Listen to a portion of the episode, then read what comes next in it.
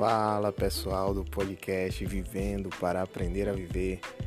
Eu quero dizer a vocês que mais um ano está próximo de se findar e o podcast de hoje é falando acerca da nossa vida, um algo precioso que nos foi dado e que tem que ser bem administrado. Por quê?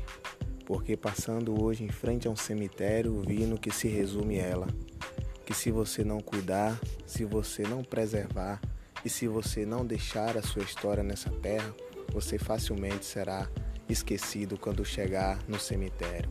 Então, viva para aprender a viver sem maltratar as pessoas, fazendo com que esse ano que vai se iniciar seja um ano de renovo, um ano de esperança e cada vez mais vivendo para aprender a viver.